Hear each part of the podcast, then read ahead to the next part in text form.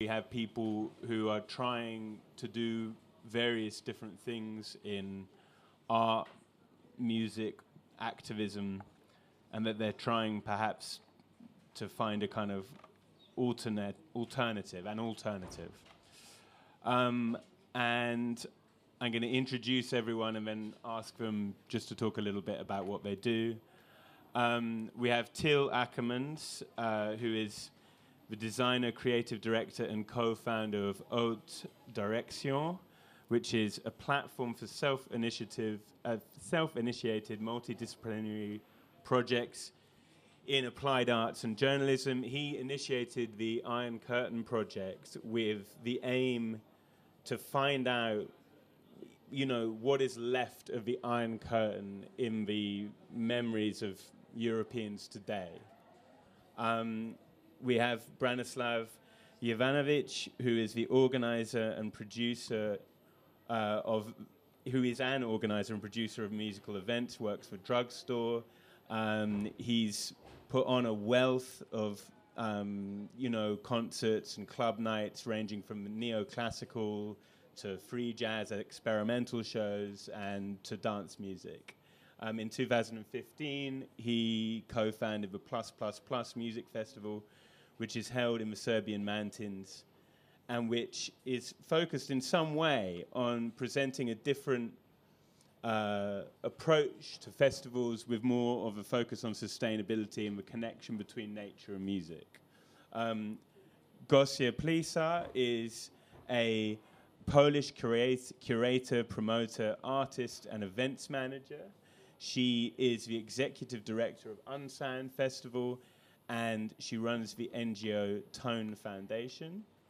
Agnieszka uh, Wiśniewska is over here and is the editor in chief of Krytyka Polityczna.pl um, and was for six years the coordinator of political critique clubs, acti- the club activities of political critique. She's the author of Big Solidarity, Small Solidarity, and Cinema is a Survival School.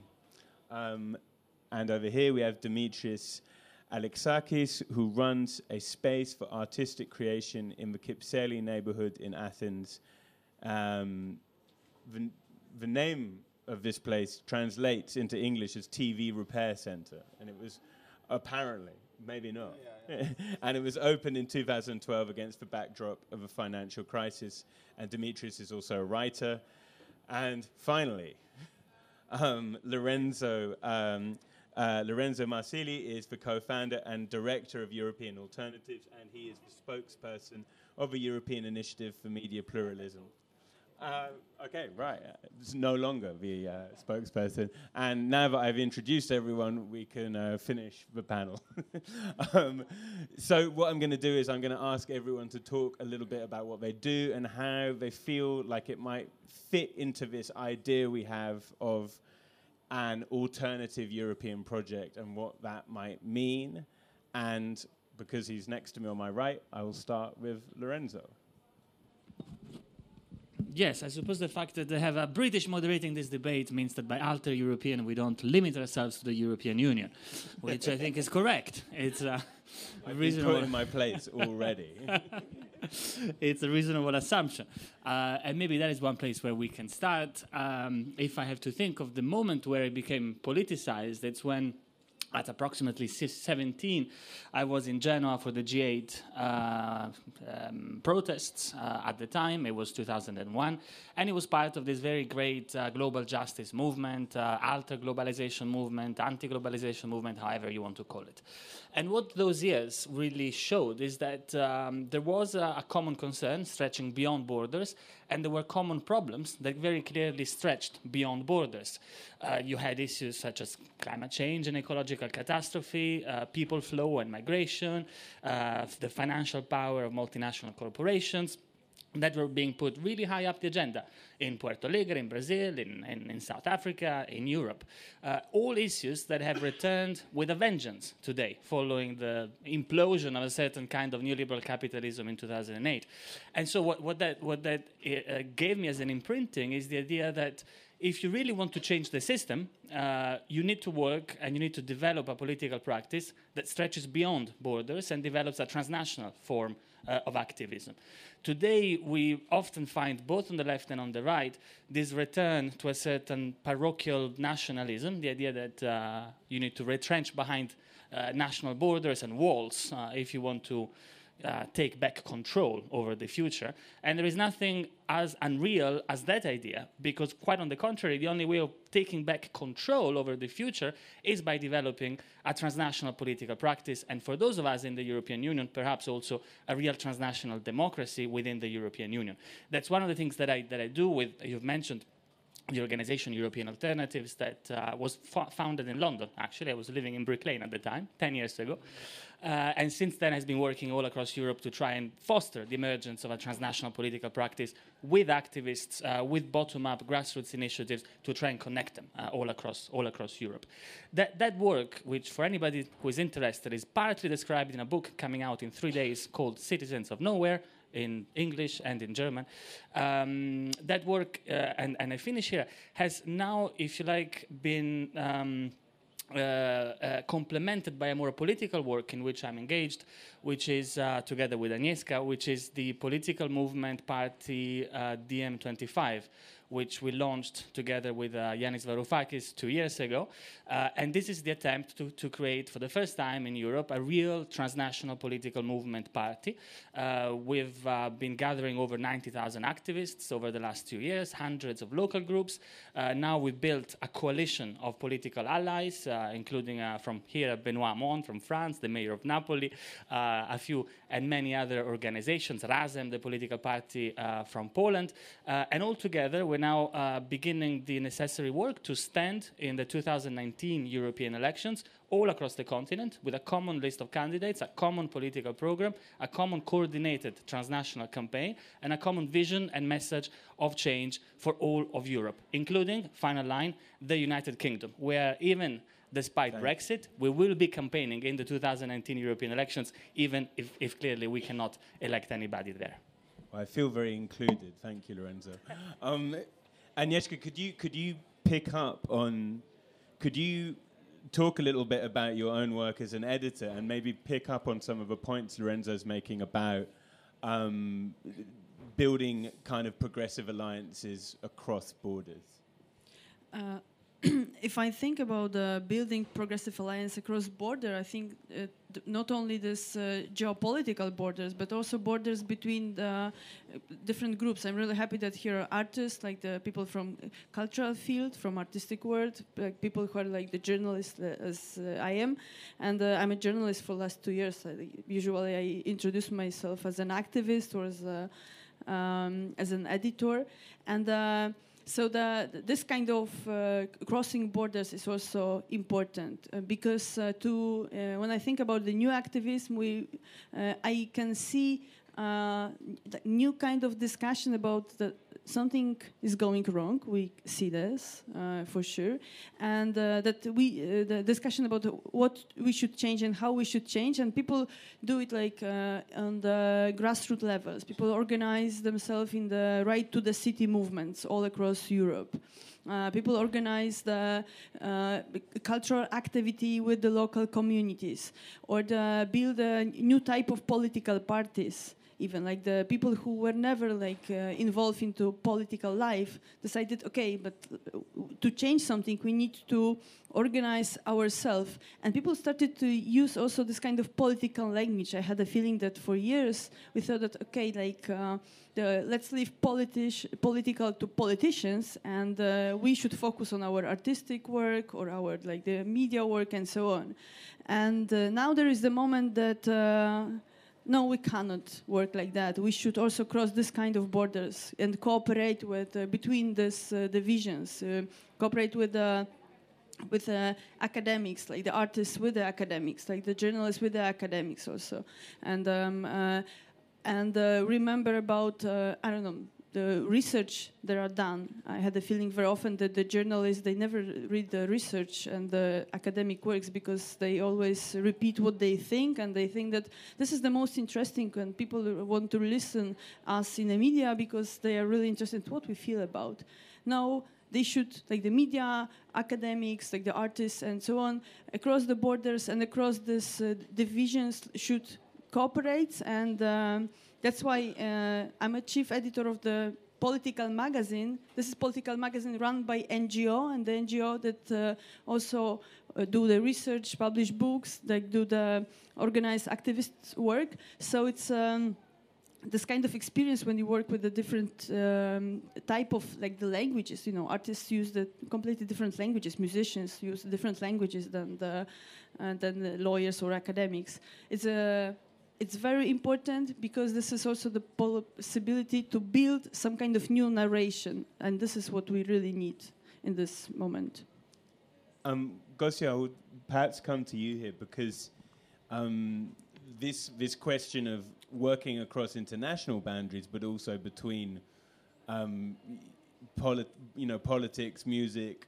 This feels like something that you could speak to um, in reference also to the work that you do with Unsound Festival and also with Tone Foundation. How how can how can sort of alternatives be represented or incorporated into you know or how are they part of musical um, you know mu- musical enterprises well, I feel like um, music at the moment is getting more and more political. Like we can't pretend that we live in a certain reality at the moment. And I feel like, in a way, we're going back to '67. Like we were celebrating that theme and um, and the anniversary of the Summer of Love, uh, kind of in a, as a kind of metaphor of what's happening in the music industry at the moment, where music musicians, especially in the electronic music and rave culture, seem to be more and more engaged with um, with the issues of um, of uh, inequality in the music industry, but also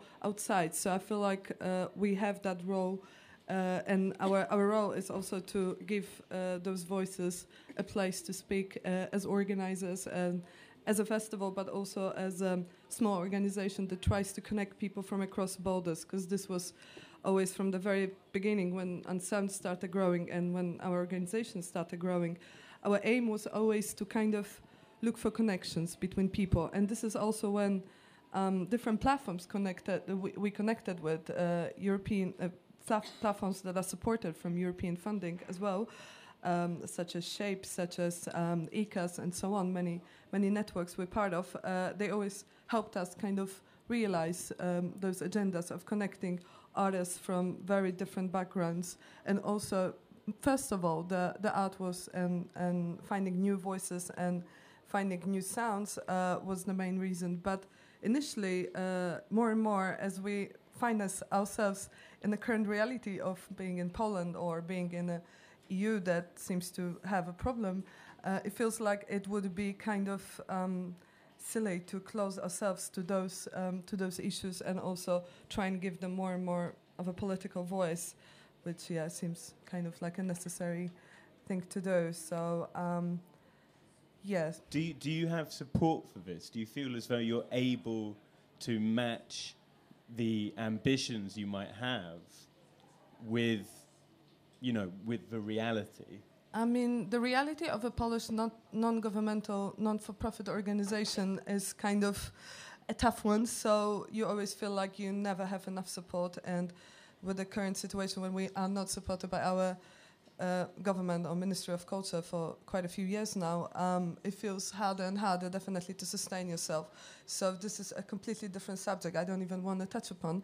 So um, yeah, how do you sustain yourself as a festival, as an as an as an event in a way, which is not sustainable economically without without public funding? So I don't think that's yet it's the right moment to talk about it. But I feel like yeah, definitely there is there are ways we can we can still do it as a grassroots organization by the support of various public and non-governmental organizations for sure.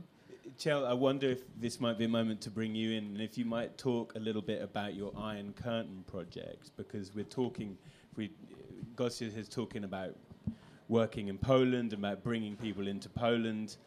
Um, perhaps you could explain what this project is and how it began and, and, and what, what have you actually found? You know, what, what are the memories, you know, in people's hearts and minds of life, you know, in this kind of in this past? That's a very big question, of course.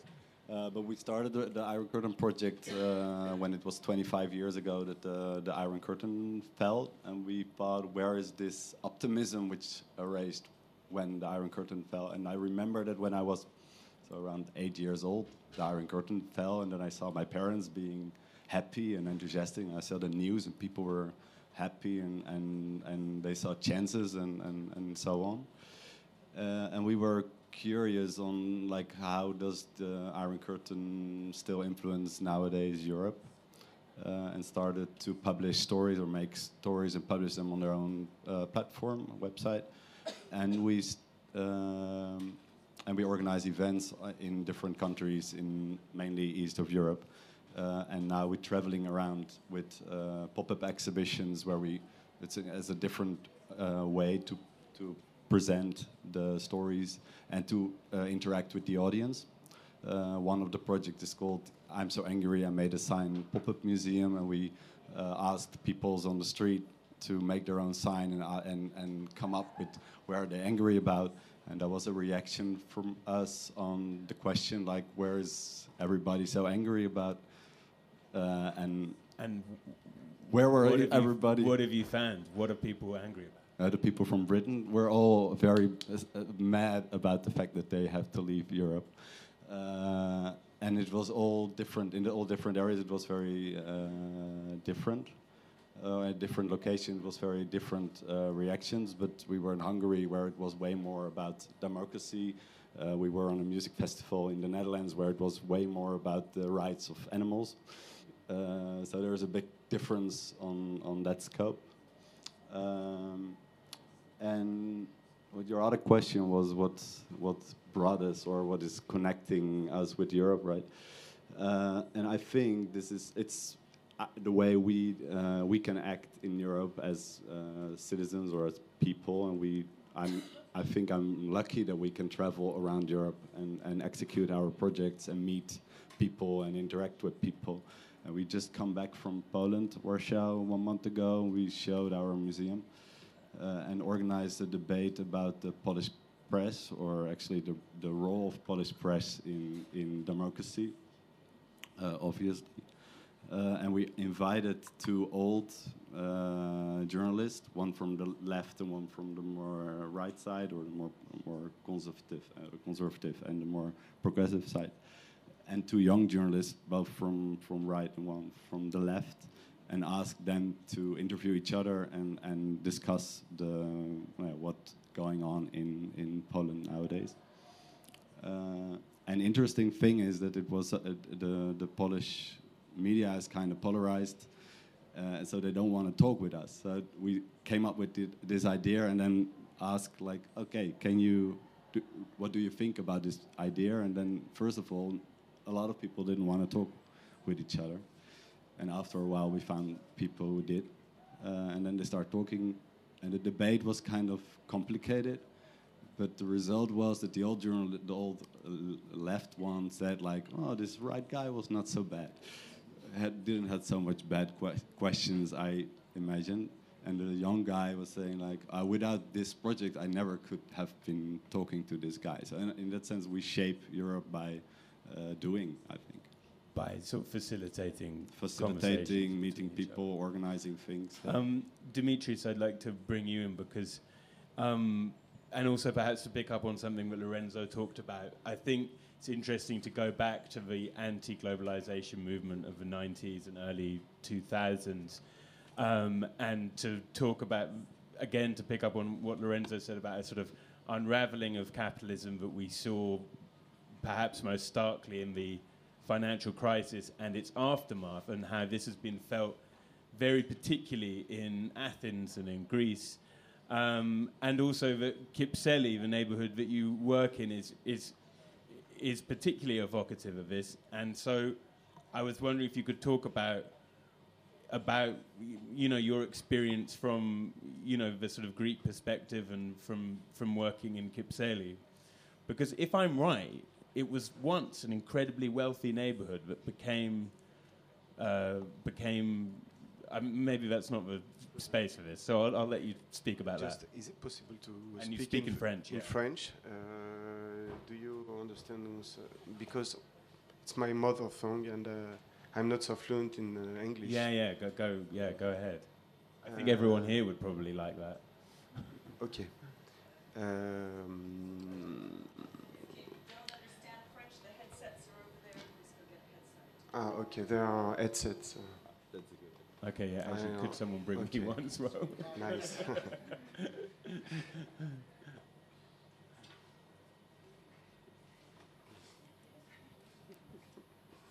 Just going to take a little moment here. oui, oui, oui.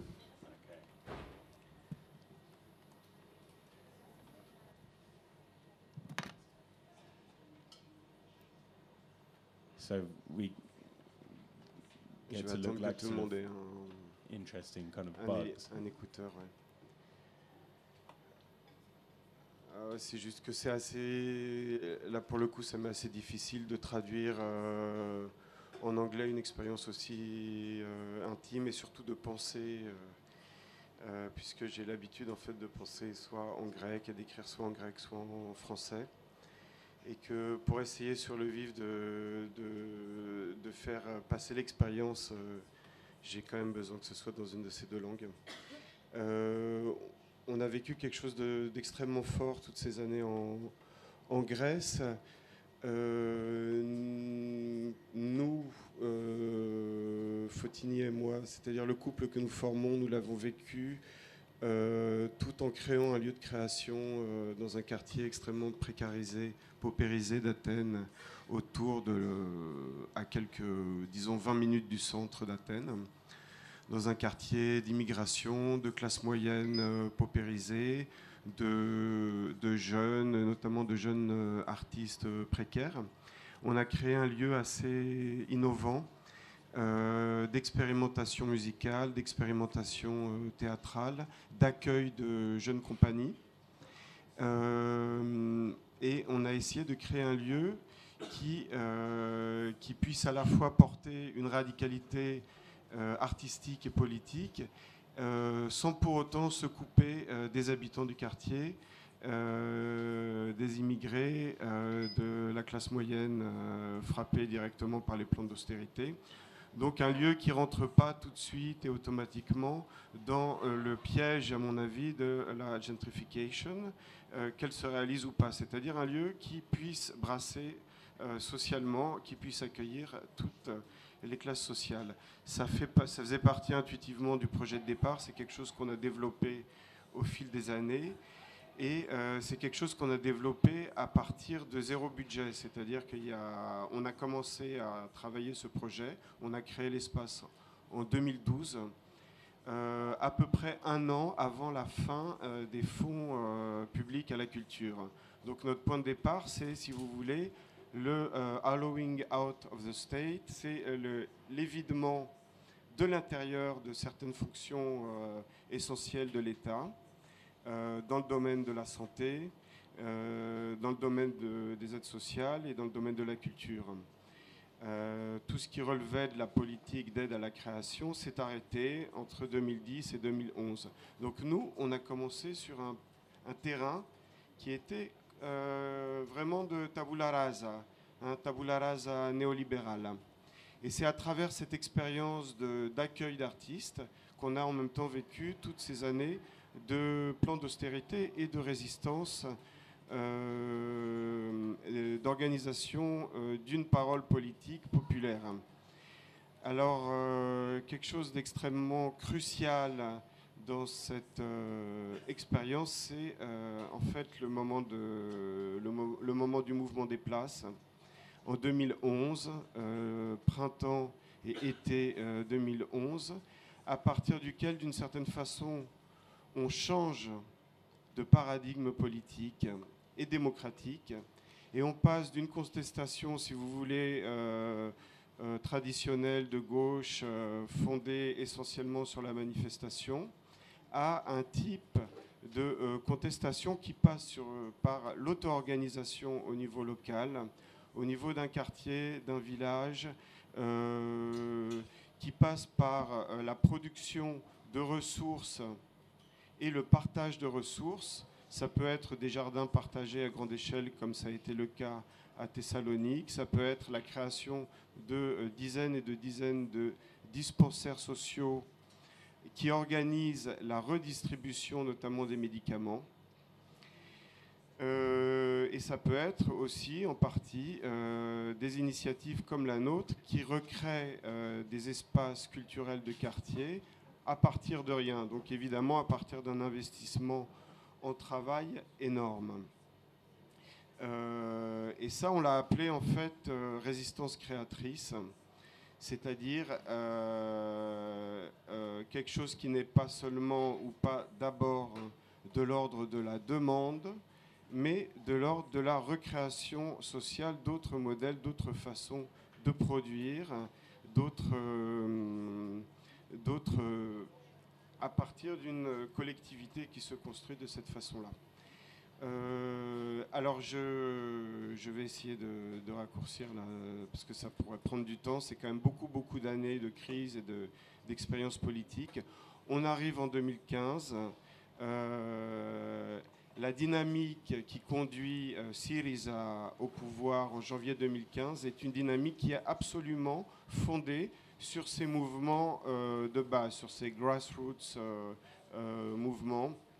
euh, la dynamique politique qui conduit de 2012 à 2015 le parti, la coalition de gauche Syriza au pouvoir, c'est cette dynamique-là. C'est-à-dire qu'avant le mouvement des places, Syriza est un parti qui est quasiment au bord de la scission. Et donc, évidemment, à ce moment-là, il y a une délégation de la part de ces mouvements-là, qui sont des mouvements locaux, qui ont déjà commencé à se mettre en connexion, en réseau, une délégation euh, des espoirs, des attentes euh, auprès du parti qui est en position de prendre le pouvoir.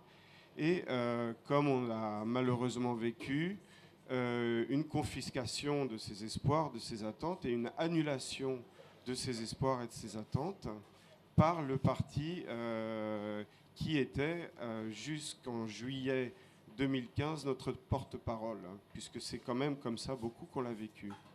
Donc, euh, qu'est-ce que ça veut dire? Ça veut dire qu'aujourd'hui, on est dans un stade de réflexion et de pratique politique absolument différent de ce que c'était, de ce qu'on a vécu en 2015 et toutes les années précédentes. D'une certaine façon, le niveau politique classique du parti, euh, pour nous, n'est plus valable. Et donc, on recherche, euh, après quand même un long moment de, blanc, de blackout, euh, pour certains même de, dépression, consécutif à la capitulation du gouvernement de Tsipras en juillet 2015, de nouvelles formes euh, permettant d'articuler une pratique politique à partir de la base, à partir de tous ces mouvements de base. Et c'est évidemment pas facile.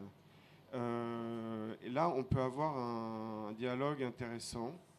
Euh, parce que moi, mon analyse du mouvement de Varoufakis actuel, c'est que d'une certaine façon, il poursuit euh, cette espèce de fuite en avant délocalisée, il ne, il ne met pas lui-même, hein, parce que je pense que c'est quand même, il y a une part de personnalisation, disons, du mouvement politique qui est problématique.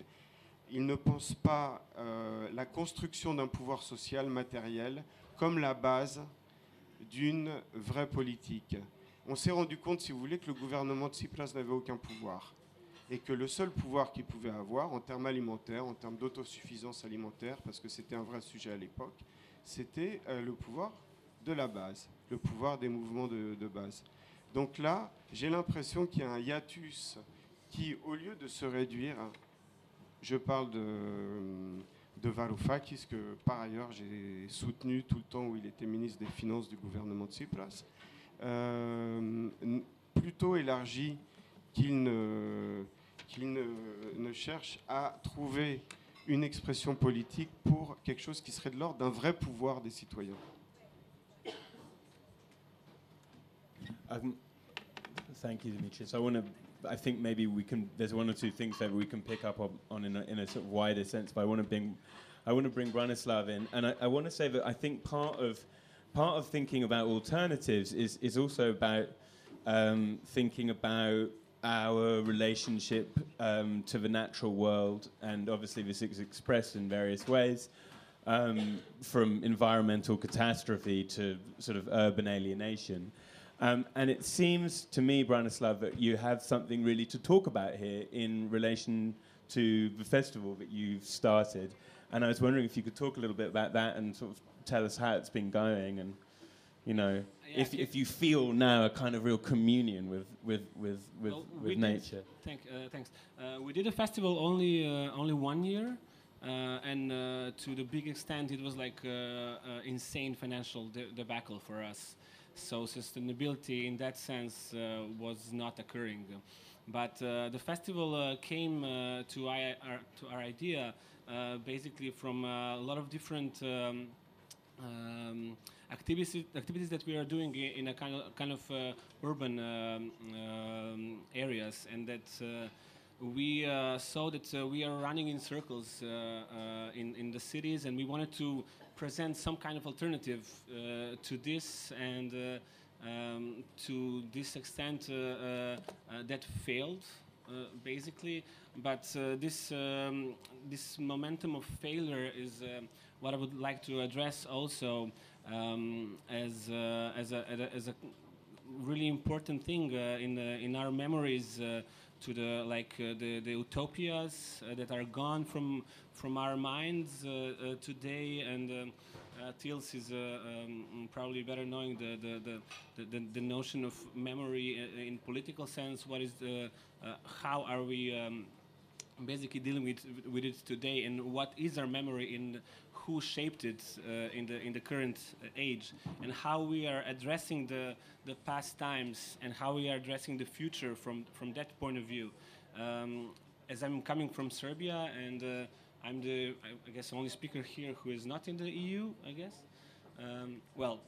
You are coming out. We are trying to get in, but still uh, in. We're unsuccessfully for for 30 years and like uh, i would also also like to um, you know uh, reflect on the on the on the stages and um, on the difficulties uh, why uh, serbia is not in the eu uh, especially um, uh, i would like to to start from the end basically and uh, uh, from this like uh, from breaking down of Yugoslavia and what that meant uh, in a political context of Europe um, and um, uh, for the uh, curtain as well and from east and west and how we are perceiving Europe today and um, uh, well in a, in a, in a case uh, um, of Serbia what do people expect uh, and how we are basically what are our wishes you know towards the EU and what do we project when we want when we say hey I wanna we wanna be in the EU or we don't want to be in EU so we are dealing with um, with a lot of memories of failure um, and uh, my small festival is uh, uh, one of um, one of these uh, moments as well. And um, uh, certainly we are looking at uh, at, at the uh, state socialism as a as a as a big failure which well, this is like collective memory at the moment, and uh, I think this is uh, very much shaped by this, uh, you know, uh, uh, 30, 30 plus years of neoliberal, uh, you know, uh, molding of, of our minds, and like, uh, what is the future for us? Uh, do we ever think again about utopias? How are we reflecting on the utopias from the past? Uh, someone said something about six, 68 how we are addressing that uh, that memory? Was it just like uh, you know flamboyant, uh, uh, you know, free sex, and and that's kind of part of that, or do we really you know thinking politically about it and how how basically you know big machinery of uh, uh, of mm, let's say um, then EU or, or, now EU crush that momentum uh, um, in, in a big way, and how this failure is you know incorporated into us, how the failure of of state socialism. In all parts of the world, uh, you know, uh, failed uh, a lot. Uh, um, looking at Cuba and with uh, with uh, with the final defeat of Nicaragua, basically what what happened to us later, and 89, what is representing to us. 80, 89, uh, uh, what's still said is like uh, this uh, glorious moment of uh, bringing down Berlin Wall. Everyone was happy, everyone was enthusiastic. But what came from this enthusiasm? Uh, what are uh, today's reflection of what we did from 89 um, uh, culturally, politically, uh, socially? Uh, how are we, you know, dealing with each other? Uh, do we sympathize? Do we, uh, um, you know, challenge each other in, in, in, in any way? As working in, a, in a nightclub, basically, we are um in Serbia. We are dealing, um, you know, day by day with uh, with the big, big. Um, uh, troubles and like uh, not uh, not being uh, held by anyone you know we're just like on our own totally and we're trying to be as less you know uh, visible as, as possible towards the uh, any kind of what everyone else in Europe would expect something that you you want to be visible you want to be held by the state you want to be you know uh, around but we are like literally underground in any sense. And um, that is something that uh, um, that that we are ex- uh, experiencing now and uh, coming to EU and uh, like um, being uh, for sure um, forced to go like uh, uh, you know let's say legal with everything will like kill this kind of grassroots moment that we are having at, at, at this point. Uh, like this uh, the, the government in Serbia at the moment uh, is uh, probably this uh, um, worst mixture of uh, you know Stalinist totalitarianism and uh, worst of neoliberal uh, uh, uh, thing of today. Market Stalinism. Yeah, maybe. market Stalinism, basically. So um, um, I'm not pessimistic, but uh, I need uh, I, I need to say that uh, mm, we need to find a, a, a new utopias uh, and uh, uh, somehow to to get the, the um, the new movements, but uh, uh, what I'm seeing around uh, is like just refurbishing the the old and not in very like um, let's say um, there's no much of the new ideas coming around. We are like we are trying to you know ditch um, any kind of um, involvement in, uh, in, let's say, like neoliberal state practices at, at the moment. We're trying to um, uh, ditch globalization, but uh, all these uh, uh, our little activities is when you look at the bigger picture, uh, they are implemented in this mosaic of of of what they want to, us to do, you know, and how it is, uh, um, let's say um, culture that we are, uh, you know, representing and we are doing with our festivals, with our, you know, uh, uh, nightlife uh, events, and etc. How is this uh, really a rebellion, or is it really incorporation in the into the bigger picture of of, of, of markets of today? Um, I think that um, we'll I'll ask the question shortly. I think one sort of final observation, which I might we might we might pick up on a little bit, is that perhaps a, lo- perhaps everyone here has talked about um, activism on a local scale and then activism on a on a kind of transnational scale. And and the, recently in Europe we've seen examples, particularly with Syriza, but also with Podemos, and I mean you know even with Jeremy Corbyn's Labour Party and of of the sort of potential for a flourishing of alternatives at the state level, um, and as Dimitris points out, was you know it's it's it's not quite gone to plan in Greece. I was wondering. I think I'll start with you, Lorenzo. I was wondering if you see if if you see the possibility for um, if if you see the possibility for an alternative to capitalist realism on a state and transnational level, and and that I think is something that maybe you you are trying to build um, with your with your movement, or not perhaps. Uh, yes, uh, uh, I mean capitalist realism, and it's a great book. But uh, we must always hold in mind that it, uh, there is nothing so unreal and uh, utopian in the sheer negative sense of impossibility.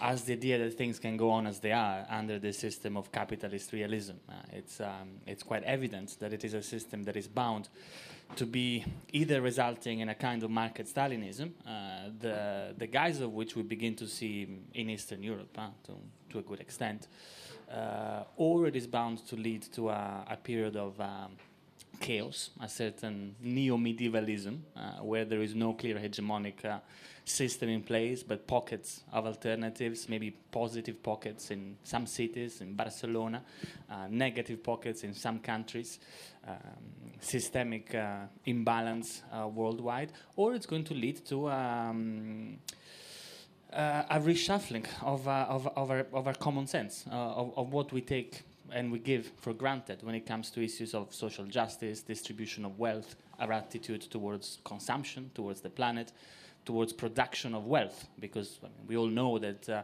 it is the very way that we produce wealth at the moment that is condemning our species to extinction. And so there is a slightly um, wide ranging um, discussion to have had uh, on, on, on, our economic model.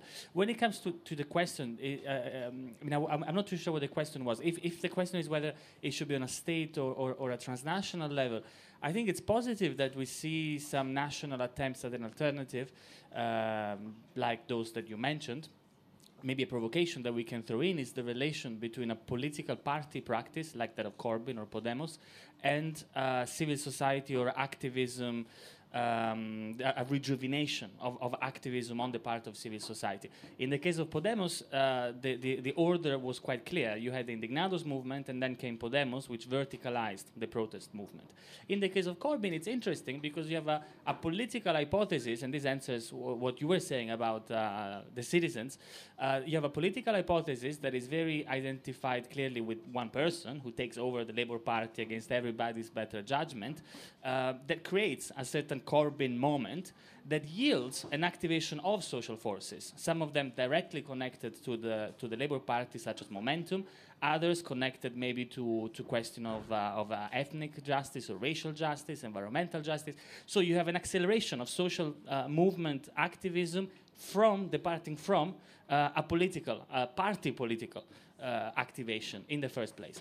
Maybe that, that, that that's one, th- this relation, I think it's one question that, that it's good to throw in because I think it's wrong to assume that it's always civil society and social movement that have precedence uh, with regards to party political activation. I think the relation is much more sophisticated than that. And finally, th- your question on the level, state or, or, or, or uh, transnational. Look, I, I think we need to uh, learn to, uh, to, to activate ourselves over a, a continuum. There is no, um, there is no distinction any longer between uh, a, a, a, social or political practice at a municipal level, at a national level, or at a transnational level. If we actually want to, to transform some of the, the main systemic blocks to a transformation of our society, we have to learn to work over this continuum. Uh, if you look at, uh, just to stay within Europe, uh, the discourse is global. If you look at the question of migration, the lack of a common European migration framework that enables to humanely and effective managing uh, uh, manage migration flows means that at a national level you have uh, a deadlock when it comes to migration policies and Greece and Italy know very well what it means to be the first country of arrival without a common European migration policy. The lack of a national migration policy means that at the city level the mayor faces an income of refugees, of migrants, and it faces this income, and cities are the first place where you have to provide uh, integration and welcoming service, and where citizens get pissed off and then vote the extreme right if you don't manage the phenomenon well. Uh, mayors face this phenomenon without a national system that works, which doesn't work because you don't have a transnational system behind that works. The same is true for, for, for most of the most important aspects that we're facing tax evasion. Yes, you can do something about tax evasion on a national level, but in fact, the, the neoliberal theft of tax havens and fiscal competition between states works precisely through the, the maintaining of national independence when it, when it comes to fiscal policy in the European Union. So that uh, what does Theresa May says? We leave the European Union and we become a fiscal haven so that we provide fiscal competition towards the other EU member, member states in exchange. So it's the lack of a transnational democratic political framework that enables uh, multinational corporations to put state against state. And, and in fact, in, my view, there is nothing so wrong as what uh, both Marine Le Pen and Mélenchon say that uh, neoliberalism, uh, that the nation is the answer to neoliberalism. Neoliberalism thrives precisely through the continued existence of national uh, silos, national spaces that neoliberal capital puts in competition one against the other. And the answer to, to, to, to, neoliberalism is actually transnational democracy, especially in a continent such as that which we inhabit at the moment. So I, I wouldn't put state action against transnational action. Either we learn to act across this continuum, or I think we're doomed ultimately to irrelevance. Thank you, Lorenzo. Um, uh, we're running short on time. I'm going to ask anyone on the panel if you disagree vehemently with Lorenzo, and if you do, I want you to tell me, and you can, and you can say. Otherwise, I'm going to ask if anyone has any questions.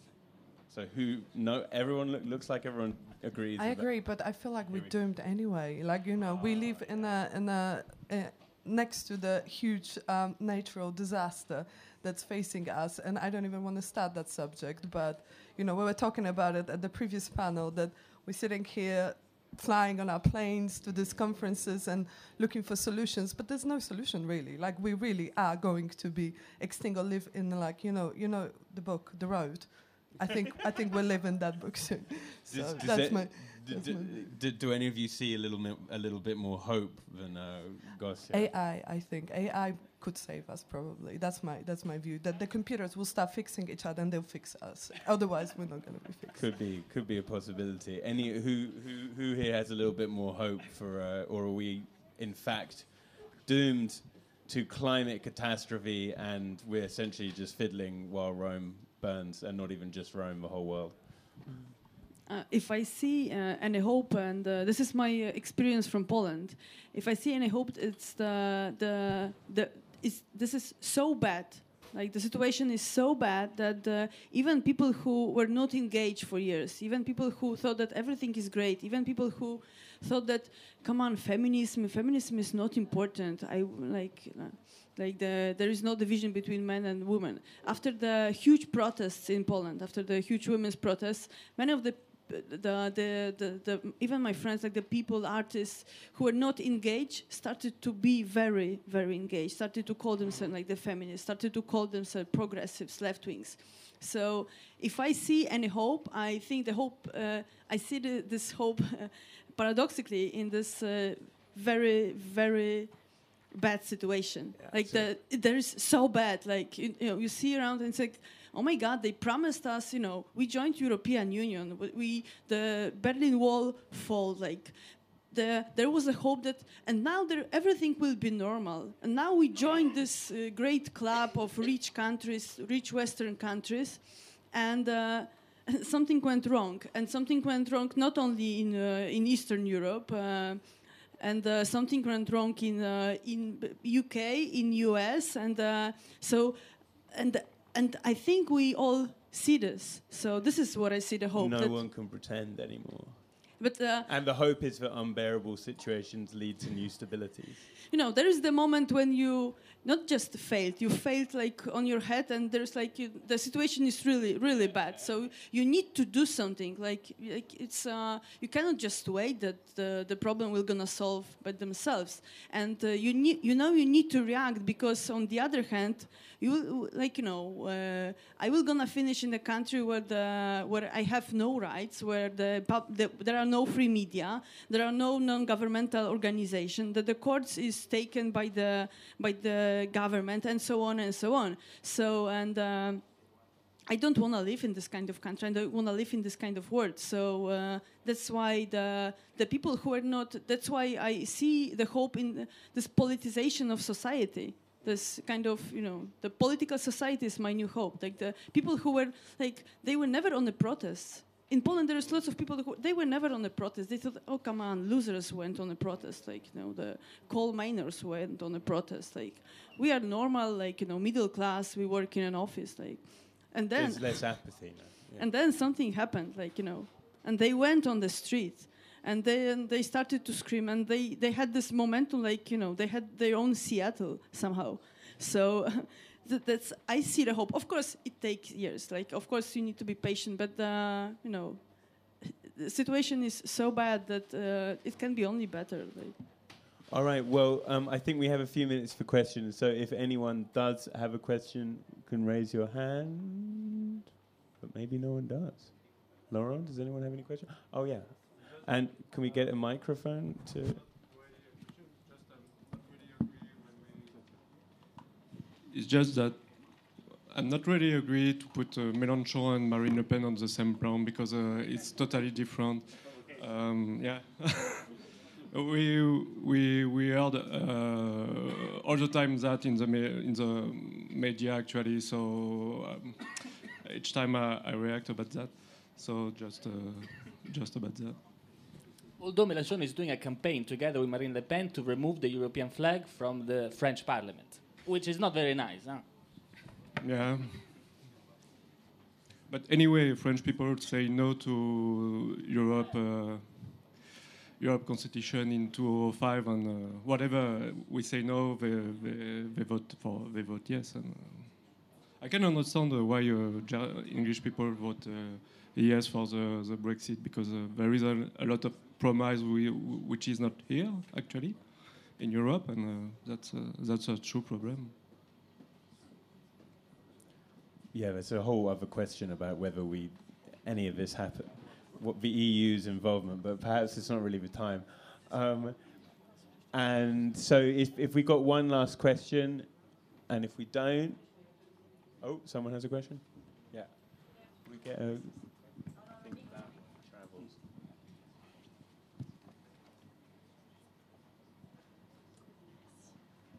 Uh, yes, thank you very much uh, for your interventions. Uh, I was just wondering if we should like uh, try to act where uh, things are actually going on. Like uh, I see in France, we're trying to act. It's not that easy. Or should we act in countries or in places where it's um, fertile, fertile, si quelqu'un a la traduction en anglais fertile. Like uh, if the initiatives, well, uh, people are actually thinking about it because I think uh, you were saying that we're all here in this uh, in this place. Well, uh, we all came here to like uh, not change the world, but to think about it. And I think even when we know that, when we look at ourselves, I think I'm just taking a simple example, but I'm pretty sure in the in the room we'll all have. if we look at our clothes it might come from China or Bangladesh. Well, we're all like pretty engaged and activists. So, how where where shall we go to change and to and to grow? Syria. Okay. Afrin, no.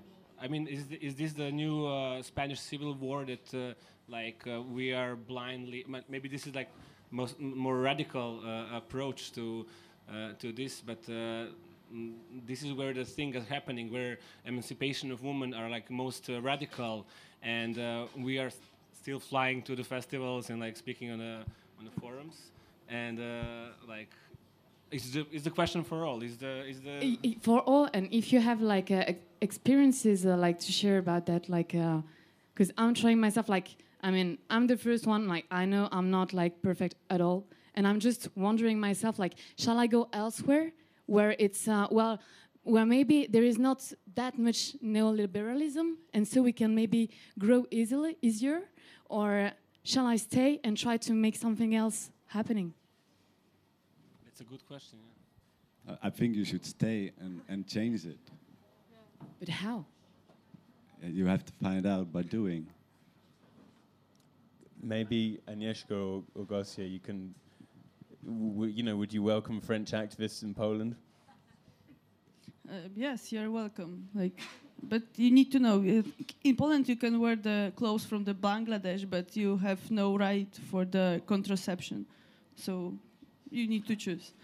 Uh, and uh, but uh, honestly, like uh, I see, there is the the only choice: like uh, stay and and act and to do something and organize and organize uh, people and organize protests if something is wrong and uh, but also organize this on the on local level with your friends with your co local community uh, organize on the national level as lorenzo mentioned like uh, don't be afraid. Join Europe, some political party Transnational. Yeah. on transnational level.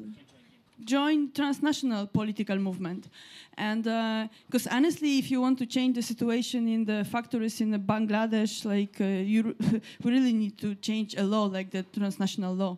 This is like the, the and uh, it's this is really nice to think about. You know the. Uh, some uh, consumers protest and so on and uh, or like i can say like you know i'm a vegetarian for 20 years but i know like oh, let's be honest like the situation it doesn't change the world of course.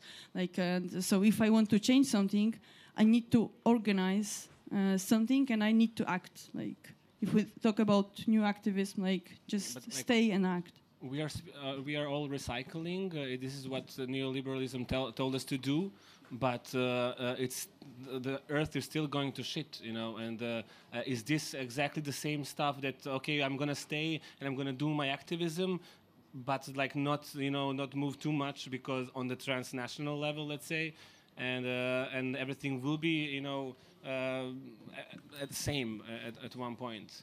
This is a good question. Should we move, uh, uh, like, should we organize ourselves and move to the critical uh, uh, points and, like, not just uh, G8, G12? Uh, you know today there is so many critical points that you don't need to travel far Yeah, of course, but you know, uh, to to take measures to the ra- more radical point because this uh, letar- lethargia is like you know giving us the results that we are all seeing is happening. You know, there's no blind eye to it anymore. You know, and.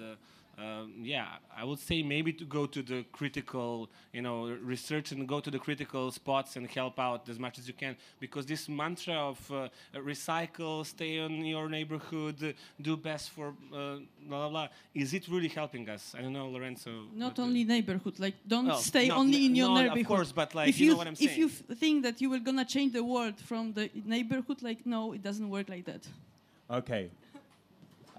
We have to finish it there. So, thank you for everyone for being here and for talking, and uh, we're, we're going to leave the stage now. Cheers.